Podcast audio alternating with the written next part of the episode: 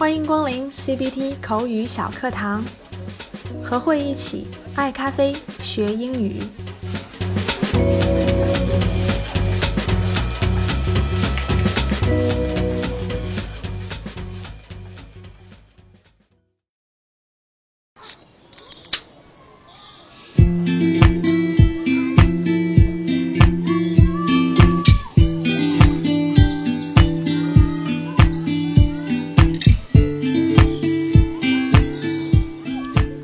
期我们讲了关于意式咖啡中的重要角色牛奶，那么就不能不提到一个重要的操作，叫做打奶泡。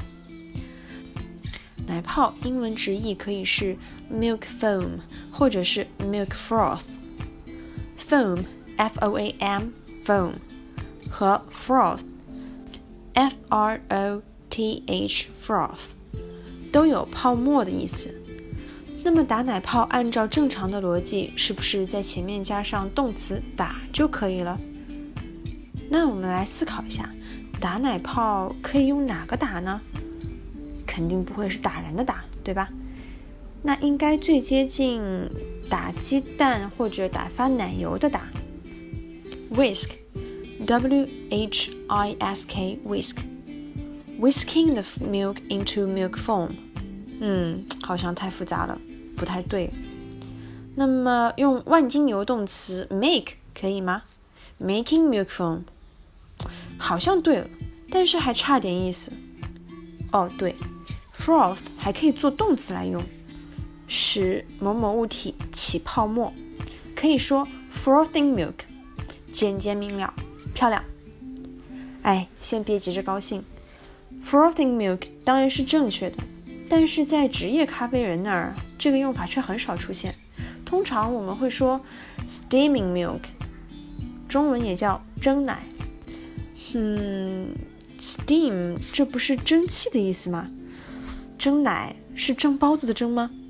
这和打奶泡看起来一点关系也没有呀。说到这儿啊，我们就得先说一说意式咖啡机的重要组成部分——蒸汽棒了。它是一个从意式咖啡机上延伸出来的一个细长的金属管，可以左右旋转。下次去咖啡馆呢，大家可以留意一下，咖啡师在拉花之前都会做一个动作，就是将牛奶倒入奶缸之后，调整蒸汽棒到合适位置，然后将蒸汽棒伸到奶缸当中，再拨动一个旋钮，紧接着你就会听到一连串的尖锐的呲呲呲的声音，这个呀就是在打奶泡了。它是利用高温蒸汽从细长的蒸汽管中喷射出来的气流，将空气带入牛奶当中，然后高速搅动，形成细腻绵密的泡沫。哎，千万要注意，大家不要用手去摸那个蒸汽管哦，小心被烫伤。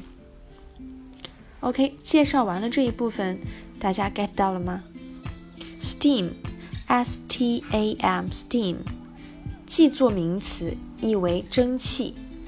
也做动词，意为蒸，用蒸汽推动。那所谓 steaming milk 指的就是用蒸汽搅打牛奶形成奶泡的这个过程，既可以翻译成蒸奶，也可以对应到我们最熟悉的打奶泡这个通俗易懂的说法。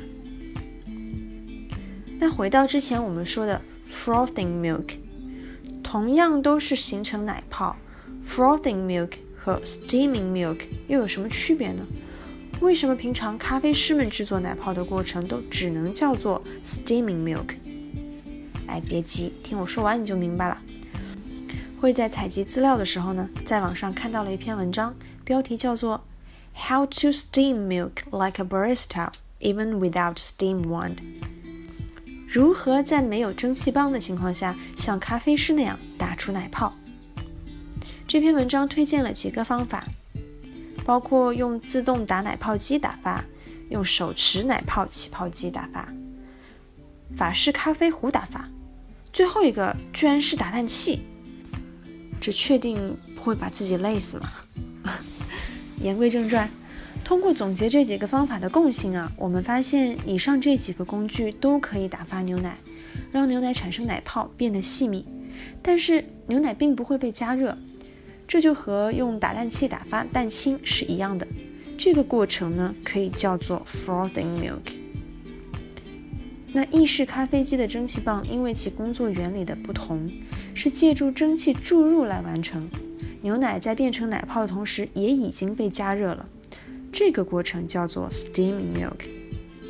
我们总结一下，steaming milk 就是利用蒸汽在打发牛奶的同时，也加热了牛奶。而 frothing milk 仅仅只是打发，做不到加热。好了，以上呢就是今天的内容。最后啊，会想补充一句，在我们 steaming milk 这个过程当中，那个呲呲呲的噪声，或许别人听起来是噪音，但是啊，对于咖啡人来说，看到牛奶在奶缸里欢快的旋转，自己又又一次成功的做出了绵密的奶泡的时候，这个声音简直就是美妙的音乐。Well，今天就聊到这儿。大家还希望听到哪一些跟咖啡相关的英语口语？欢迎留言告诉我们。拜。